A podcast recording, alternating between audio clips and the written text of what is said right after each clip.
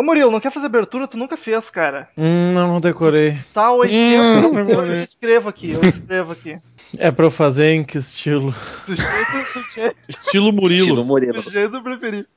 Faltou uma vírgula. Ah, vai tomar teu cu e lê isso aí, rapaz. Crazy Metal Mind! Woe for the devil sends the beast with wrath, because he knows the time is short. Let him who hath understanding reckon the number of the beast, for it is a human number. Its number is 666. I left alone. My mind was blank. Think to get the memories from my mind. What did I see? Can I believe that what I saw that night was real and not just fantasy? Just what I saw in my old dreams were the reflections of my Walkman staring back at me. Cause in my dreams,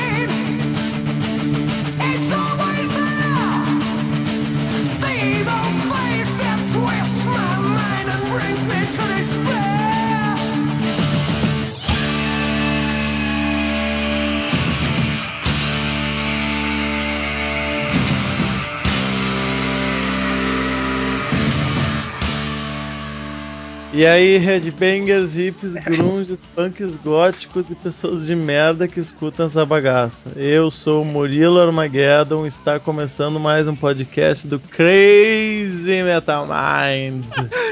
Coisa boa, ninguém vai ouvir esse podcast com essa animação de, de abertura Cara, já. começamos muito bem esse podcast. De uma maneira bem fúnebre.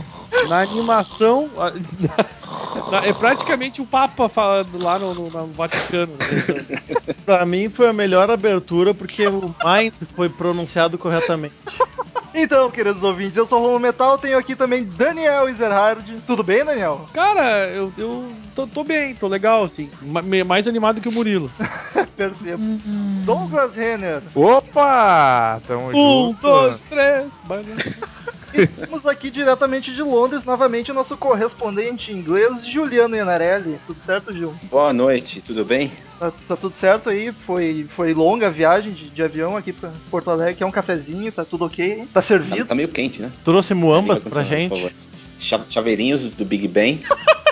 Então, queridos ouvintes, nós não poderíamos falar de outro assunto nessa semana senão esse maravilhoso álbum que é o The Number of the Beast do Iron Maiden, porque dia 22 de março o álbum The Number of the Beast está completando 21 anos desde o seu lançamento em 82. E aliás, E é- é- também, ah, no é dia no dia no dia 12, semana passada, pra quem tá ouvindo, era aniversário de Steve Harris. E infelizmente no dia 13 de março veio a falecer o Clive Burr, o baterista original. É o original? Posso estar falando merda, eu sei que era o. Clive. Clive Burr. Pra ver É, como- morreu. Morreu o baterista, que aliás o álbum que comentaremos hoje é o último álbum dele no Iron Maiden. Exatamente. Ele era o original? É. Não, não sei dessa informação. Ele, ele, ele é é da primeira formação, digamos, clássica, assim, que que gravou o primeiro disco. Mas antes dele teve um outro, do qual eu não lembro do nome, porque ele é muito irrelevante. Ele morreu daquela. Com- aos com 56 todo respeito. anos, né? ah, daquela doença. Aquelas doenças legais que Deus gosta de inventar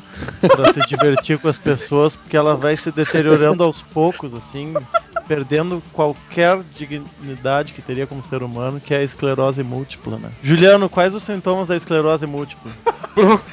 Cara, não sei. Cara, É- o cérebro é do punk. cara vai virando Mas- uma mas esponja, você- entendeu? você o cara, um- o cara perde um movimento, eu perde equilíbrio, perde a fala, perde qualquer coisa. O, cara, o sistema nervoso do cara vai pra banho, o cara vira um vegetal. Então, esse podcast fica como uma homenagem para ele e também mais para incentivar vocês a ouvir esse belíssimo álbum que estará completando 21 anos de idade, a maior idade legal. e- 31, É 31, viu? 31, um, 31 anos, perdão, queridos ouvintes, eu não sei de nada, 31 anos. Já é trintão. Mas ainda não é tão velho quanto o Daniel. É engraçado porque é Velho verdade. não, meu. Vintage, por favor. Ou vintage, ou vintage, como preferirem. Mas então, The Number of the Beast é o terceiro álbum do Iron Maiden. Cara, seria esse o álbum mais famoso, o principal do Iron Maiden? Eu tenho certeza que é um doce. Eu quero saber se ele. Talvez seja. Eu não, não dá pra dizer que é o que fez mais sucesso, mas é o que abriu, abriu as portas pro sucesso, vamos dizer assim. O Foi o primeiro, o primeiro álbum a chegar em primeiro na- nas, nas paradas, vamos dizer assim. O primeiro a levar a banda pros Estados Unidos também. Que Foram 14 milhões de cópias, né, cara, no mundo inteiro. É, Até tá hoje? dizendo. Não, não. Até hoje, eu acredito que não, mas, né, deve ter sido mais. Ou não também, não sei. Que é dos anos 2000 pra cá foram 14 milhões de cópias. né? Que é uma puta de uma soma gigantesca pra uma banda de heavy metal. Né? Caralho, cara. Quantos, Quantos, downloads ir- irregulares? Cara, tu vai ter Não, cinco, não, não. Vai ter cinco digitais na face, cara. É o álbum que eu mais gosto da banda, só pra registrar. Provavelmente concordo contigo. Teria que analisar mais, mas eu acho que sim. Então, pra, pra começar, Eu não sei se eu concordo. Gil, qual é, qual é a formação que, o, que estava o Iron Maiden na gravação desse álbum? 442? O Iron Maiden. Pô, eu vinha com uma piada Hoje parecida. vai ser um mas dia difícil de gravar. Vai vendo, gente. complicado. Foi basicamente a formação do disco anterior, com Steve Harris no baixo, o Adrian Smith e o Dave Murray nas guitarras, o Clive Burr na batera. E a mudança foi que saiu o Podiano, devido a algumas circunstâncias que a gente pode comentar depois, e entrou o Bruce Dickinson, que era do Samson, antes de chegar pro Iron, e aí mudou, mudou a banda completamente. Um, um vocalista destoa bastante do outro, né? Eles não são nem um pouco parecidos. É, é um mérito pro Iron Maiden, porque são poucas bandas que conseguem mudar o vocalista e continuar boas me- ou melhores até. né? Que é o caso que eu acho o ACDC também mudou ba- bastante o estilo do vocal e continuou fazendo sucesso. Tem que ser muito competente pra conseguir isso. Ó, o Bruce foi o pulo do gato, mano. O que é o nome que, segundo dizem, foi o que levou o Iron Maiden a ser considerado uma banda satânica, né? E, e infernizarem a vida deles literalmente nos Estados Unidos. É, os Estados Unidos conservador pra caralho. Um lance engraçado, cara, que, que, que eu tava lendo sobre isso aí é que, obviamente, eles fizeram aquela queima de LPs, né? Queima de. De- e, e tinha uns que não, cara, porque assim, eles quebravam com martelo, porque a fumaça poderia, sei lá, liberar um demônio. e, e aí os caras iam, eles iam lá e que- davam uma retada nos, nos discos. É uma, uma sociedade doente, né, americana, como a gente sabe bem. E, e diz que nos shows tinham protestos, os caras iam pra frente dos lugares com plaquinha e boicotar show. É, foi, foi meio caótico, assim, cara. E, e não faz o menor sentido, né? Primeiro da besta, né, cara? Tu Primeiro vai largando isso aí. Aí, tipo, o cara que já é todo católico e anglicano, sei lá o que, que esses viados lá são, e começa com essa viadagem. E aí o. Chega, chegou ao ponto do. de ter que tirar uma cena do Ed no final do clipe, porque tinha gente que tava reclamando que ficava assustada com aquilo. Porra. tipo, eu vi o clipe do Iron Maiden e não consigo dormir, tá ligado? Mas não é esse o objetivo quando tu fala de, de é, alma, tá cara, teoricamente, mas eles tiveram que editar, porque a galera infernizou lá, né? E isso nós falamos no podcast sobre ocultismo também, né? Aliás, um dos podcasts mais ouvidos da história do, do É. planeta. Metal, coloca a trilha, a trilha de, de historinha do Douglas aí. Produção, toca. Historinha do Douglas. Vamos lá.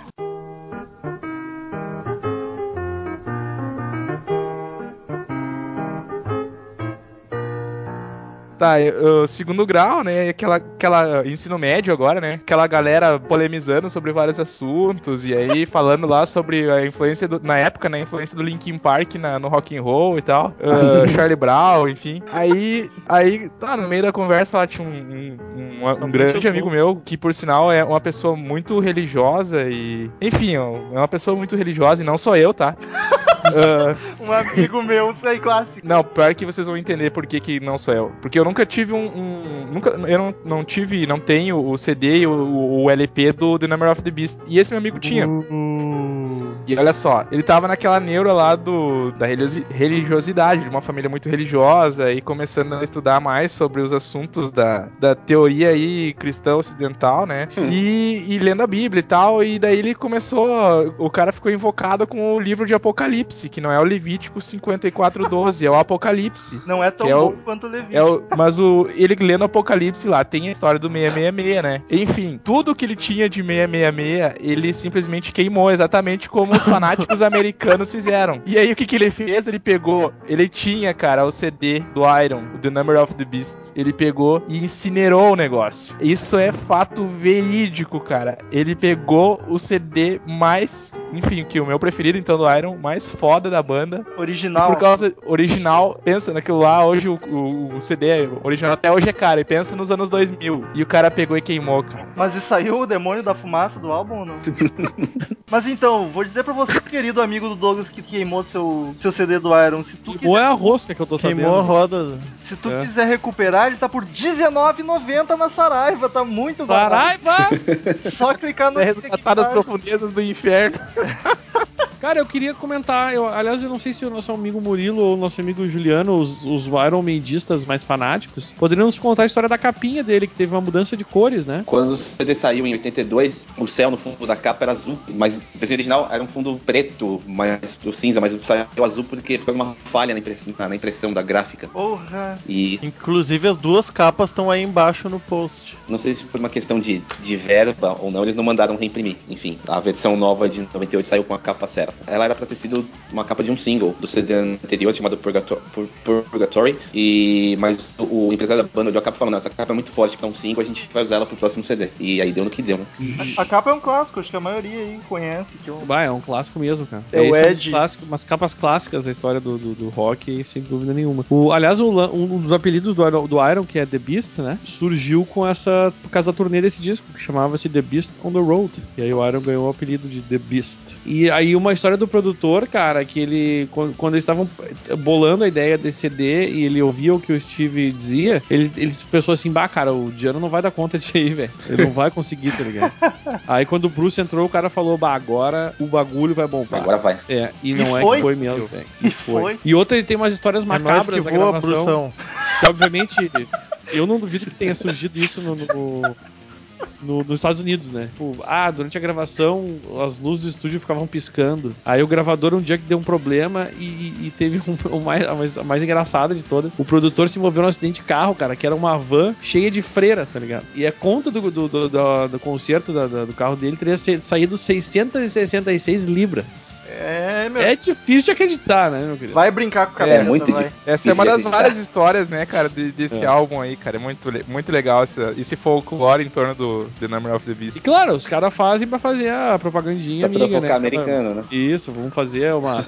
vamos divulgar aí pra galera que a gente é do mal. Até certamente o que alavancou mais, ajudou muito esse álbum foi o lance do satanismo, entre aspas. Né? O pessoal fica curioso e fica na mídia também, porque tá todo mundo criticando os religiosos, acaba, querendo ou não, ajuda na divulgação. O, e o, Inclusive a gente falou mais sobre isso no podcast sobre, sobre cara, satanismo, o que que era mesmo? O diabo é o pai do rock. Isso, escutem lá. o, o Murilo podia fazer um comentário aí, já que a gente não- não- hoje ainda não comentamos de de Dream Theater. A gente podia fazer o comentário agora, né? Vai, É verdade. não pode deixar escapar esse comentário aí, Murilo. Que... Por favor. Mas já que deixaram a bola quicando, foi um dos discos que o Dream Theater tocou na íntegra, em turnês, né? Não fazia um show especial que na segunda parte do show tocava um álbum. Foi um dos discos que eles gravaram. Não deve ter sido uma performance vocal tão boa quanto a do Bruce, né? Mas parte Ah, técnica. te- Temos uma Brucette aqui no. no- né? Não, não é no- isso, é que James Labrie é Ou duas.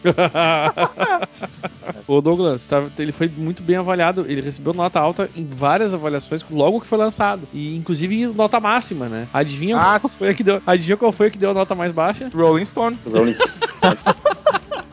Pra tu ver como, como eu tenho razão. na- Uma das poucas coisas que eu não falo que, que são verdadeiras e que não são bobagem é que a Rolling Stone não sabe avaliar os álbuns bons, cara. É, depois eles Alguns- reveem, alguns, depois eles né? reveem, tá ligado? Aí fica tudo é, bonito. É, daí- é, é que nem o. o Ah, não, o esse aqui álbum do bombou. Nirvana lá, o, Nevermind. Nevermind. Esse álbum, o Nevermind, foi reavaliado três vezes pra no final ganhar cinco estrelas. Ele começou com 3,5, depois foi pra 4,5 e depois na última avaliação ganhou cinco estrelas.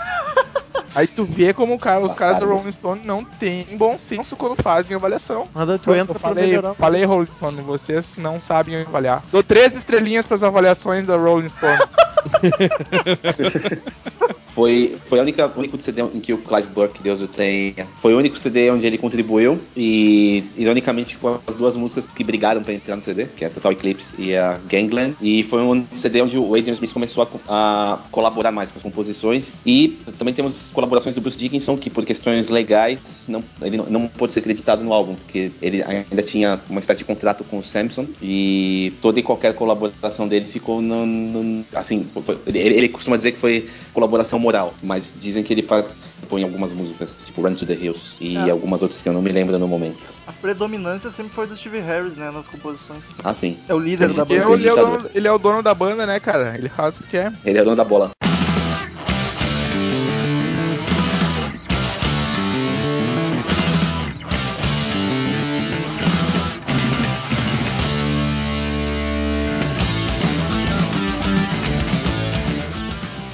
Abrindo os trabalhos desse belíssimo álbum, temos a primeira música que é Invaders. Eu acho que essa música começa muito bem o álbum, cara. A intro já é bem pegada, o riff marcante, o baixo galopando, que são as, as características principais do Iron Maiden, cara. Eu, eu gosto muito dessa música. Tá longe de ser minha- minhas favoritas, mas eu acho ela muito bacana e cumpriu muito bem o papel de começar o álbum. Eu, eu acho que ela é uma boa faixa de abertura também. Conta a história de invasão viking, uh, vikings invadindo a Inglaterra, e, e acho que assim, o, o- o instrumental e a parte lírica funcionaram, eh, funcionaram bem juntas. Viking E uma- invadindo a Terra, de onde que vem esses vikings? A Inglaterra. Ah, bom. E Steve Harris falou que ele não gosta dela. Porra, que triste. Ele falou que. Porque assim, o, o The Number foi um álbum composto em cinco semanas, porque eles não tinham mais material sobre os outros álbuns, eles tiveram que fazer. Ele foi, na verdade, foi gravado em cinco semanas. Chupa essa, E- Axel.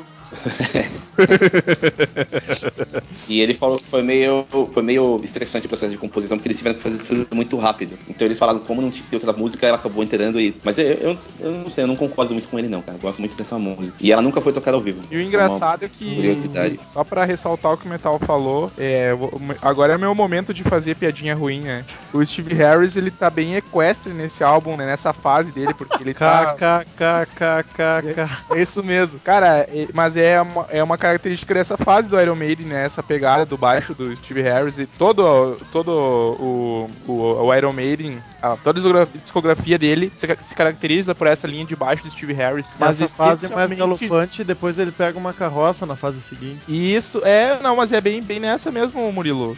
Eu vou concordar com essa tua divagação aí, cara. O Iron Maiden é uma das poucas bandas que quando eu ouço eu tenho vontade de tocar baixo ou bateria, tá ligado? Não outros instrumentos. Porque são bem marcados e, sei lá, empolgantes. Eu curto muito.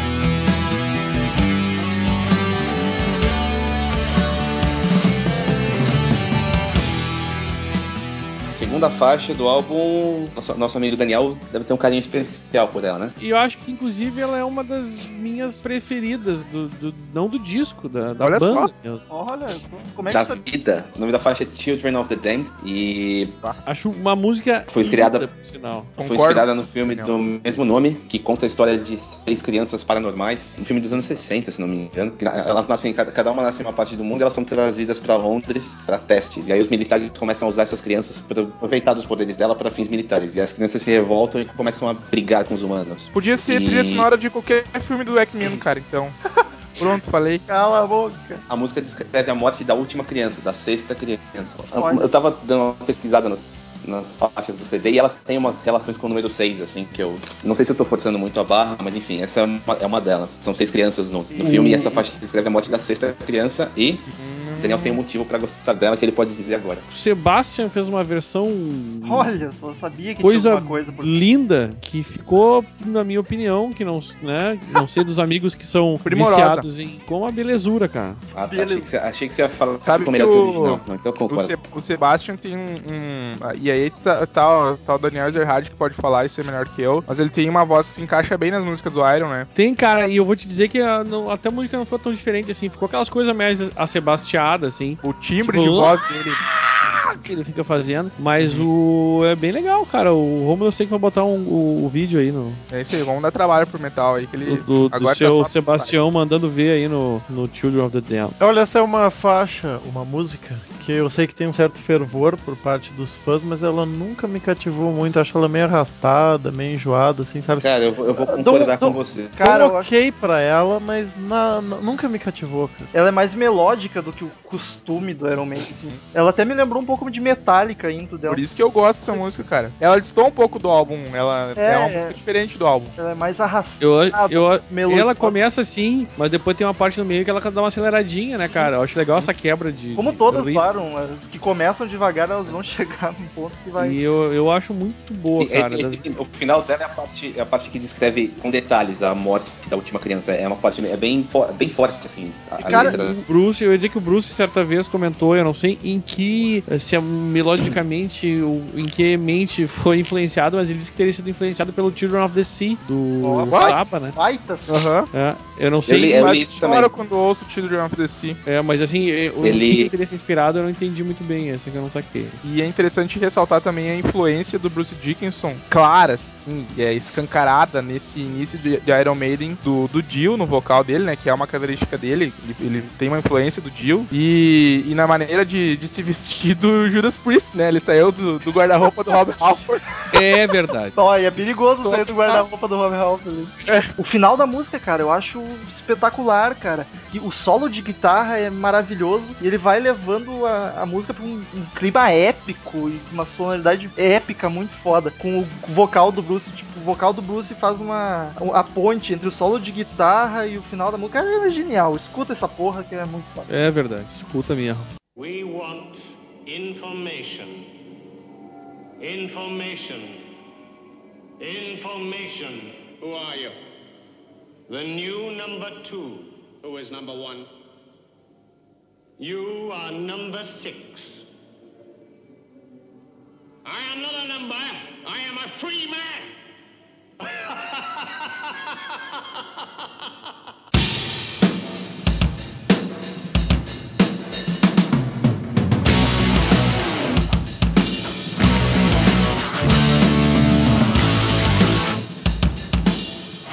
E a número 3, The Prisoner. Que riff espetacular, Prisoner. cara. Puta É, que Cara, pariu. essa, essa, essa música é uma das minhas favoritas também. Cara, esse álbum é de chorar no cantinho, de tão lindo. Não, É um esse aí, álbum. cara, é pra tu mexer a cabeça, cara, bater o pé, pular, fazer roda punk. E Botar a mão no mim- joelho, dar uma baixadinha.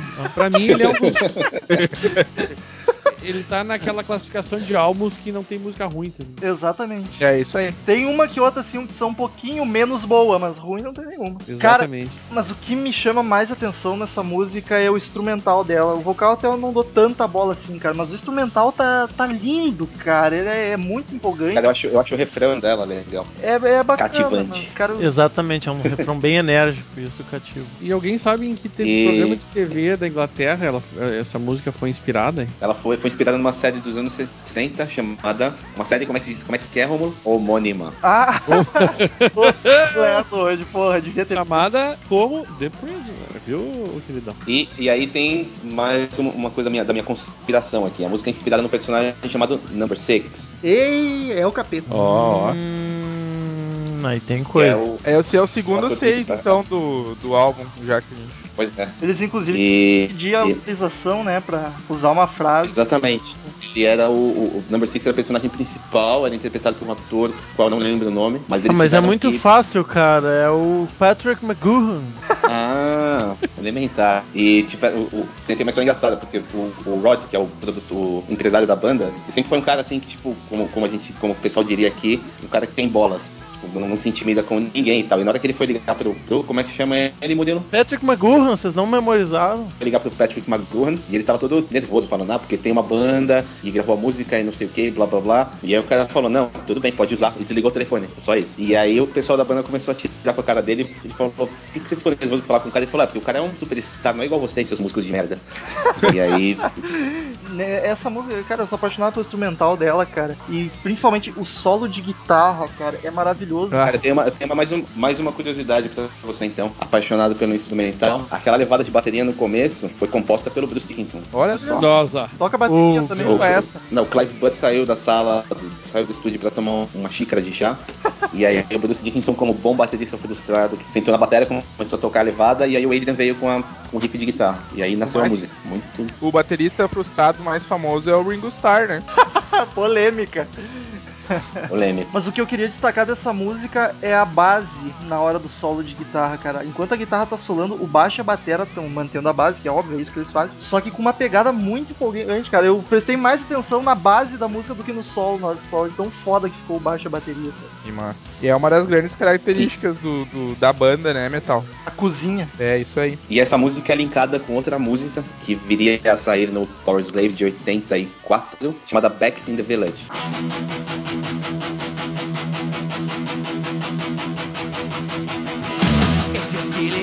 Depressed and lonely, I know a place where we can go. go, go. 22 Acacia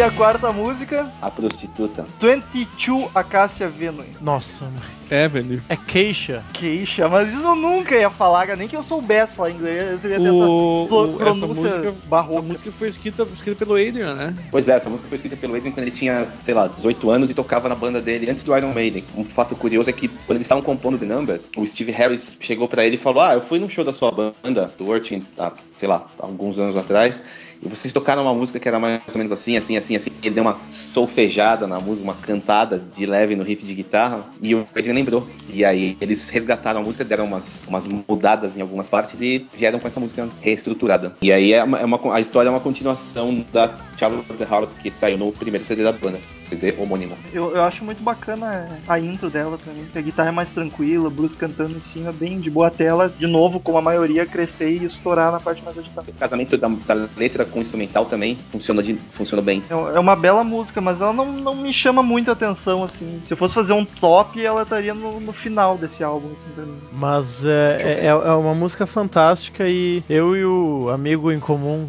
que tenho com o Gil Rodolfo procuramos a. Chegamos até numa queixa lá perto do Abbey Road mesmo, dos discos. Do... Sim, sim, tem uma, uma queixa vendo. Mas não é, não é a própria, era, era uma queixa road, não era uma avenue. Murilo Mas foi, tirei fotinho. foi pra Quest. Mas é, o, que, o que acontece aqui é que é uma, é uma pegadinha, porque eles costumam chamar de queixa todas as, um- umas, tipo, as avenidas meio principais dos bairros, assim. Então tem 60 queixas avenues espalhadas pelo Reino Unido. Tipo Springfield nos Estados Unidos. Tem, tem 200 cidades chamadas Springfield. Cara, o baixo no final da música, cara, me dá arrepios de tão foda que ele é. O Steve Harris se puxa demais.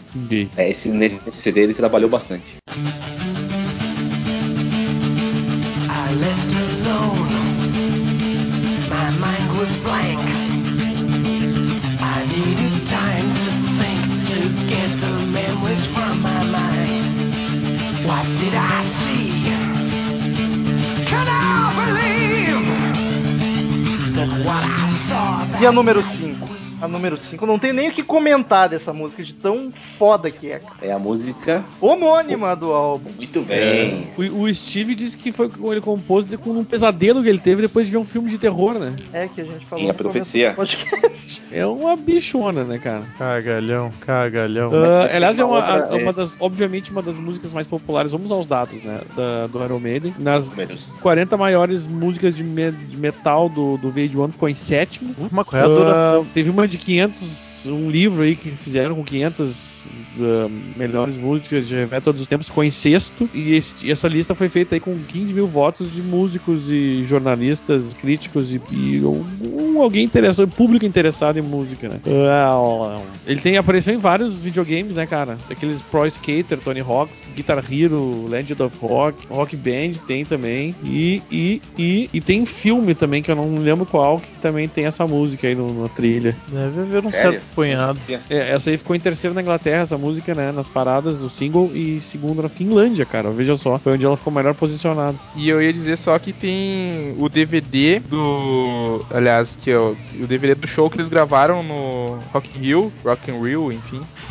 E essa versão está fantástica, cara. Do, a versão gravada lá no, no, no Rock in Rio Ah, ficou realmente. Todas estão, cara. Aquele show do Rock in Todas, Rio mas é... essa tá, tá muito legal, muito especial. assim. Tem, deve ter na Saraiva pra vender também esse aí, acredito. Eu, Saraiva! comprei- Tem- eu comprei na Argentina o DVD, mas tem na Saraiva. Comprou na Saraiva Argentina. né? Isso aí. Mas, cara, o que, o que a gente fala dessa música musicalmente? Eu não sei nem o que comentar, porque pra mim Ah, ela é cara. toda perfeita, maravilhosa, do início ao fim, É cara. uma minha das minhas preferidas. minha favorita desse álbum, cara. Não sei se do Iron. Quem não, não, não conhece essa música, sei lá, meu. Ou se não se matar agora, vai lá e ouve antes. Os maiores hinos do metal, né? É porque é muito foda. Diz a lenda que isso demorou quatro horas pra gravar as primeiras, porque o Martin Birch queria um- uma interpretação sombria. E conseguiu, cara. E conseguiu. Mas quatro horas eu acho que é muito também. Acho que exageraram um pouquinho nessa boato. Mas, ah, cara, essa música é um frenesi exuberante do início ao fim, cara. E aquela. Quem, quem é que faz aquela narração no começo, aquela, aquele trecho do apocalipse? Então, eles tentaram contratar Tim Price, que era um de filmes de terror da época, mas ele ligou exorbitantes 25 mil libras. Caralho. E aí eles acharam um locutor de rádio, que umas histórias de terror na Tell Radio. E o cara fez, o cara era meio fã da banda, assim, deve ter feito por um, uma libra simbólica,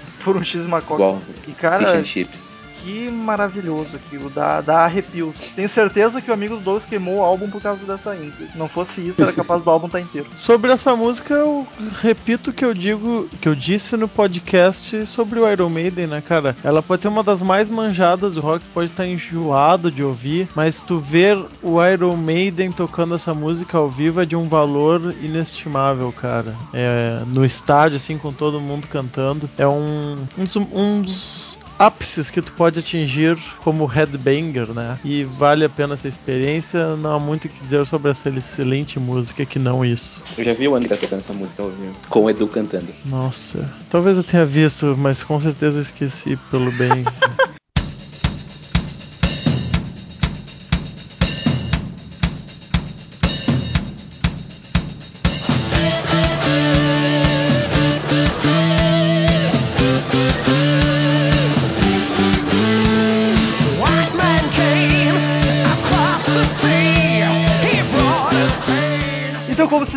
bastasse eles terem chutado bundas na número 5 do álbum, a número 6 vem pra completar de vez e pra te não parar de pular do início ao fim, cara, que é Ô, Run, meu. Run to the Hills. Que música foda, velho. Cara, é Ah, olha, Espetacular. também tá nas preferidas do Iron Maiden. Que, que música fodida, velho. Essa foi uma das músicas que me fez gostar de Iron Maiden, cara. Eu acho ela espetacular. E é uma das poucas músicas que ouvindo me dá vontade de ser baterista, cara. Porque aquela intro de bateria é a mais a fuder de todos os tempos, cara. Da história da música. É muito. Parabéns Elogio pro Clive Burr. Sim, o, o, que- o que, sobre o que fala essa música. a música conta do homem branco invadindo a América. A, a introdução, essa que o Romulo ressaltou agora, que ele gosta da, da, da levada de batera, a letra conta, fala da, é a visão dos índios sobre a história do homem branco invadindo. Segunda parte, segunda parte que, é, que, que a música vem abaixo, que do homem branco falando que vai invadir mesmo todo mundo e vai escravizar todo mundo, vai estuprar as mulheres, vai fazer. Ou no cu de que não gostar, né? Exatamente, exatamente. Eu acho essa música combinação perfeita de todos os instrumentos e vocal, cara. A bateria, como eu já falei, aí o riff, cara. Que riff é esse, velho? Deve estar entre os mais conhecidos de todos os tempos, ou melhores. Ela foi o primeiro single do álbum, ela saiu praticamente um mês antes do CD. Curiosidade, E a- a- acho que ele alcançou quarto lugar aqui. curiosidade relevante, cara. Quando eu era um pimpolho frequentando lojas de CDs, O Pimpolho Murilo, o pequeno Murilo Armageddon. frequentava lojas de CDs procurando discos pra comprar e eu ainda não conhecia direito Iron Maiden. Provavelmente nessas ocasiões, quando eu, eu pegava esse CD e olhava ali o nome da faixa Run to the Hills, a primeira impressão que eu tinha se tratava de uma música de um cara que tinha que correr pras montanhas antes que ele virasse lobisomem, cara. Olha só que loucura. Foi a Essa ideia que veio na cabeça. fértil. Barbaridade. Foi a primeira é mesmo, impressão assim que me passou, sabe? Lendo o título da música foi. Nem imaginei que era de caras invadindo lá. Curiosidades da mente esquizofrênica de Murilo Armageddon. Para o cara que curte heavy metal, tem essa música aí como um dos seus hinos, sem dúvida alguma. Se é pra, assim, pra me pedissem pra pontuar alguma coisinha na música que eu acho que não tá 100% com o resto pra ela se tornar tão perfeita quanto a The Number of the Beast, eu diria que é o solo de guitarra dela que eu acho que, não, que destoa um pouco do resto da música, mas não prejudica nada. porque é. Não. Eu acho que, sei lá, não tá na mesma pegada que a música. É que tem um. um- a- o solo de guitarra do The Number of the Beast é um dos solos mais admirados pelos guitarristas. Um dos grandes desafios fazer o solo do, do The Number of the Beast, além de tudo, né? É uma das também das características da música. É, não, falando da Run to the Hills. Não, mas eu tô falando e eu tô fazendo um comparativo com o solo da Run to the Hills. A Run to the Hills já não é a mesma coisa, já não é. Claro que é legal também, mas eu concordo contigo, Metal. Acho que também não é, não tem o mesmo valor É. do Number of the Beast. E a número 7 do álbum, Juliano?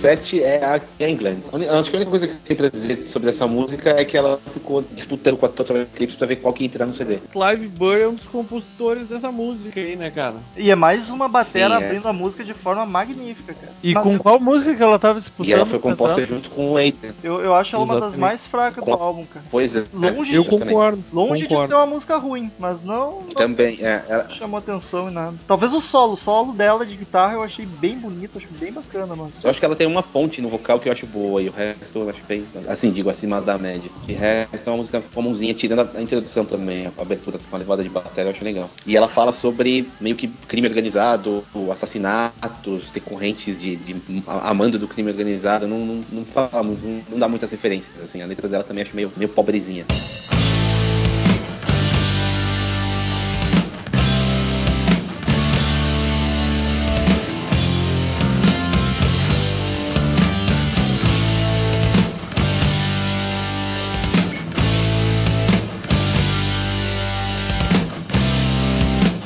E a número 8, que aqui a gente tem que fazer. Ah, aí que tá. Eu acho que é a minha preferida do CD, velho. Não, não, vamos, vamos colocar. Não é essa a tua preferida. É, então, aí tem- temos Vamos explicar um- o, que, o que que ocorre. Gil, explique, por favor, para os ouvintes. O que ocorreu, como eu já falei antes, é que eles tinham nove músicas, mas só caberiam oito no disco, porque na época, não sei, o tempo era limitado, não sei exatamente a quanto. E aí eles tiveram que escolher entre Gangland e a Total Eclipse, e acabaram escolhendo a Gangland e deixaram a Total Eclipse como B-side do, do single do The Number of the Beast. Mas no. Depois eles, no depois eles se arrependeram disso, falaram que deviam ter colocado a outra, blá blá blá. Enfim, eu não concordo, eu acho a Gangland menos pior. Quando eles lançaram o The Number em CD em 98, eles iam ter espaço de sobra, resolveram incluir a Total Eclipse no CD. Acabou se ficando como oitava faixa. É, Então, pra não deixar de fora, a gente tá comentando como oitava Total Eclipse, mas no original era, era a, a, o próximo que nós comentaríamos era a oitava. A Cara, Total Eclipse eu, eu acho uma música bem, como posso dizer, sem ser, sem ser ofensiva. uma música bem sem sal. ordinária. Cara, o riff, eu acho bacana o riff dela, cara. O Iron Maiden é, é bom riff, só que ela destoa bastante do álbum, sei lá, ela tem uma pegada diferente. Sim, ela é meio,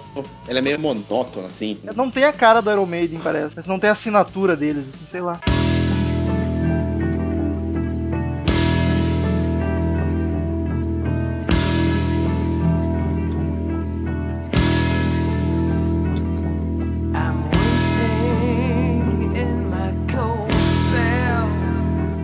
Mas vamos falar de coisa E boa. é isso aí. Vamos falar de coisa Ah, boa. então vamos- E não é Tech tech- número 9 do álbum, que talvez esteja no meu top 3 de músicas do Iron Maiden. E como o Daniel já falou, é a favorita, uma das suas favoritas. É a minha favorita. Eu acho essa música Cara, extremamente foda, cara. É- ela, tá no, ela tá no meu top 1 do Iron Maiden.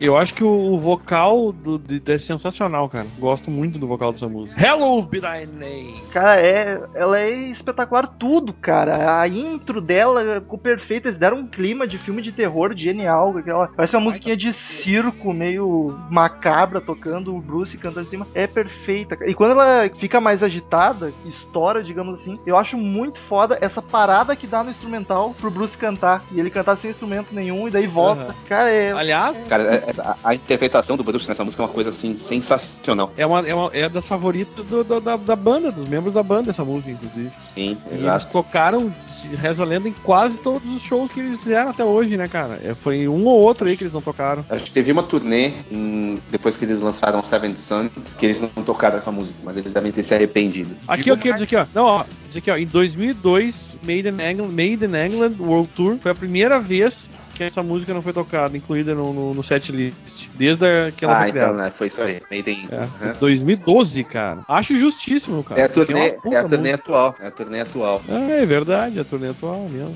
Toda essa excelência sem precisar de refrão, hein? O nível Não, da é construção foi- dela, essa, essa escalada dela Pois é, também é. emocional. Aliás, e ajuda, o- ajuda, tudo isso que vocês disseram ajuda que a letra é muito forte também. É muito E pra bem verem escrita. Essa música é realmente foda, ela é a música mais coverizada do Iron Maiden, cara. É. Ah, Dream Theater é uma que fez versão, né? O Ice Machine Dirt. Head, o, o Cradle of Filth, Ice Dirt, essas foram bandas que, que por exemplo, que fizeram Cara. cover dessa, dessa música. E digo mais que essa música aí, cara, é uma das músicas, eu acho que é a, a música do álbum que eu mais ouvi e que eu não consigo enjoar. É impressionante, tá? Esporadicamente tá presente no meu set list aí de músicas de rock and roll. E aproveitar que o, Doug- o Douglas falou, a, a Rolling Stone botou essa música em sétimo, cara, do- das grandes músicas de metal de todos os tempos. E, cara, em várias listas ficou em primeiro, e com o que eu concordo, sinceramente. Ah, mais de um rank fizeram, ranque, ranqueamento aí de músicas de metal. Inclusive no site da Iron Maiden mesmo teve uma, uma, uma pesquisa e ficou em primeiro.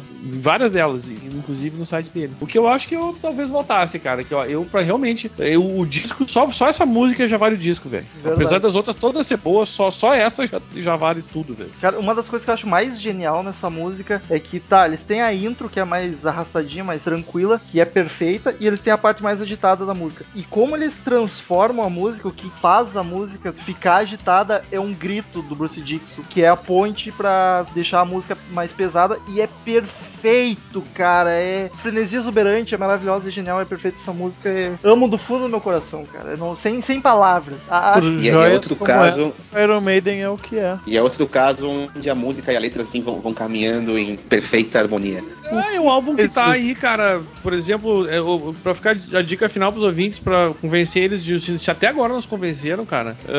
a- apesar de ter várias músicas em primeiro e várias, várias pesquisas, o álbum mesmo já tá na lista. Foi os, os- dos- foram dos dois álbuns do Iron Maiden que entrou na lista dos mil e um álbuns provenientes de morrer, né, cara? O outro foi o Iron Maiden mesmo. E ah, e outras 200 mil listas de álbum aí, é, importância. Opa. as grandes músicas da Inglaterra, álbuns da Inglaterra, né? os- os- e várias coisas, cara. Várias listas da Guitar World e a Rolling Stone, enfim. Tá, tá em 200 mil listas, cara, de melhor alguma coisa. É, Não tem, não tem como não. Se o cara gosta de rock and roll e gosta de heavy um pouco que seja, velho, não tem como não gostar desse, desse álbum. É uma unanimidade pra, pra toda a história do rock and roll. Ele é um clássico que tem que estar na tua coleção de CDs, ou LPs ou arquivos MP3. É verdade. Que vocês podem baixar na Saraiva. Né? Quanto que tu Comprar. falou que tá na Saraiva esse álbum? R$19,90, cara. Tá barato pra caramba, meu. Nossa, É, tá. cara, esse é o preço da época que eu era um pimpolho na loja de CD. Olha só, clique no Ah, link eu aí embaixo. Mas então, Cid Alô? Moreira, nosso Isso. mestre sagrado de todas as semanas, é com você a frase do podcast, a frase da vez, Cid. Vai que é tua.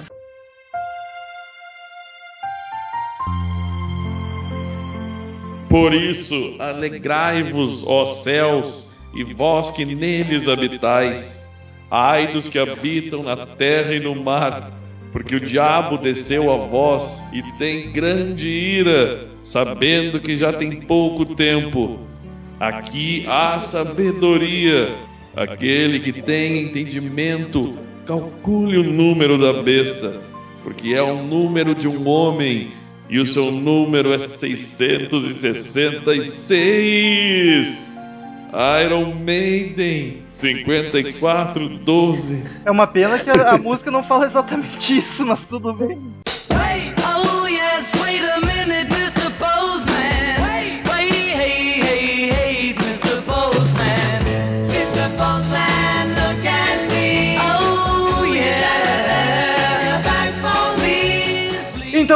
ouvintes, quem quiser mandar e-mail pra gente, clique no canto superior direito do site em Fale Conosco ou mande e-mail para crazymetalmind, arroba crazymetalmind.com. Mande e-mail com sugestões, críticas e tudo o que quiser, enfim. Curta-nos na fanpage também, facebook.com barra crazymetalmind. Lá a gente posta notícias, fotos, muita coisa bacana, enquetes e conversa com vocês. E siga-nos no Twitter, tá? O Twitter de todo o pessoal aí embaixo é só conferir e dar follow. Primeiro e-mail da semana, quem é que vai? Quem é que tem o prazer? Moacir Andrade nos manda um e-mail com o título, com o assunto Olá. Olá. Boa noite, galerinha do CMM. Venho por meio deste para fazer algumas sugestões de podcasts. Um sobre Emerson Lake and Palmer, que originalmente iria se chamar Jimi Hendrix Lake and Palmer. É, no caso, Hendrix, Lake and Palmer. né? Mas devido à morte de Jimmy, Emer, de Jimmy, Emerson entrou no lugar. Apesar dos pesares, é uma ótima banda de prog rock.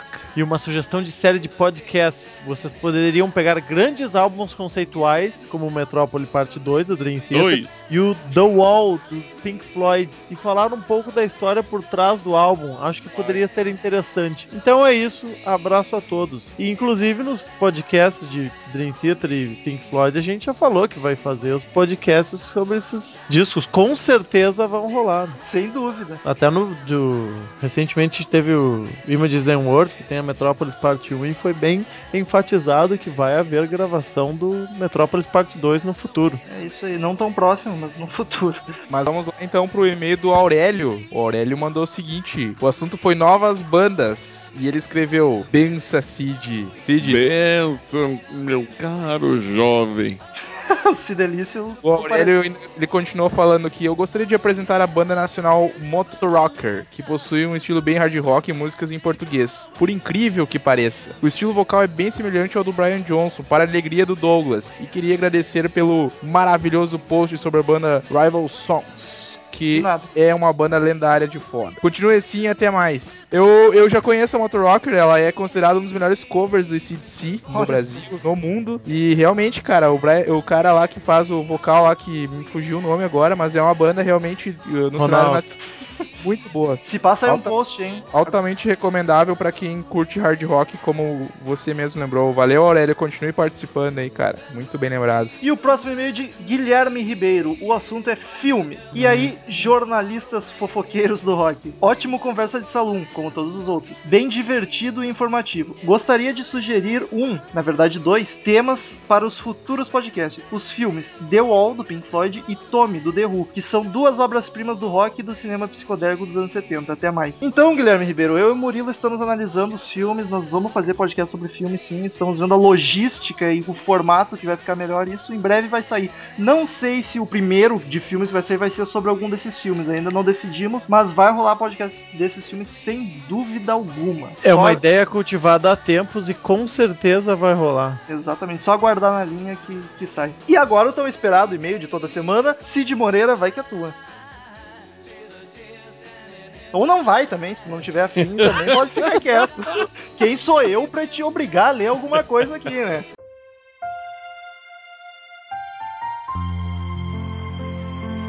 Deus, príncipe melanudo feito a pincel. Nunca ausente em coração é o assunto. E aí, Crazy Metal Minders, tudo show? Cid, dessa vez deixe o metal responder a pergunta acima antes de ler a próxima frase. Resposta do metal. Tudo show. Que bom. Peço. Peço-lhes encarecidamente desculpas pela falta no dia combinado. Por favor, ó Cid, abençoai-me com uma memória digna de suas convocações. E mesmo lembrado de tal compromisso um dia antes, não pude ir, já que, assim como Murilo Armageddon, sigo a ordem prioritária do termo sexo, drogas e rock and roll. Bem, eu não uso drogas. Nosso Dom Juan sueco é, é uma má influência quando grita aos quatro ventos ser o Senhor Supremo da zaração e cadelismo da grande Porto Alegre. Mas não o Nego culpo. Não se pode negar o que se é. Levítico 54, 12. Eu achei bacana Pagos. que é, é um- mais um título pro Murilo, Murilo Armageddon, o Dom Juan sueco. O melhor, o melhor foi o Murilo, eu nego. E a frase, não se pode negar o que se é. É, esse eu achei legal. Querido Cid, o que tu tem a dizer sobre a ausência do Tails no compromisso marcado no encontro de vocês? Nada. Ele não merece a saliva gasta. Porra, tá chateadíssimo então. Chateado. Muito chateado. É, Tails vai ter que se puxar nos próximos e-mails pra re- receber a atenção de volta. Aliás, eu também fiquei muito revoltado com a ausência de, de nosso príncipe É. melanudo, né? No, no nosso encontro cervejístico que só eu bebi e o Murilo. né? O Mendes e o nosso pequeno pimpolho presente, o nosso hobbit. O caçula, apesar de não ser o mais novo de idade, ser quase um ancião como o Daniel. É, é o- não, vintage, por favor. E, e- e foi muito divertido o nosso encontro, né? Porque ficar só no escritório é muito triste, né, cara?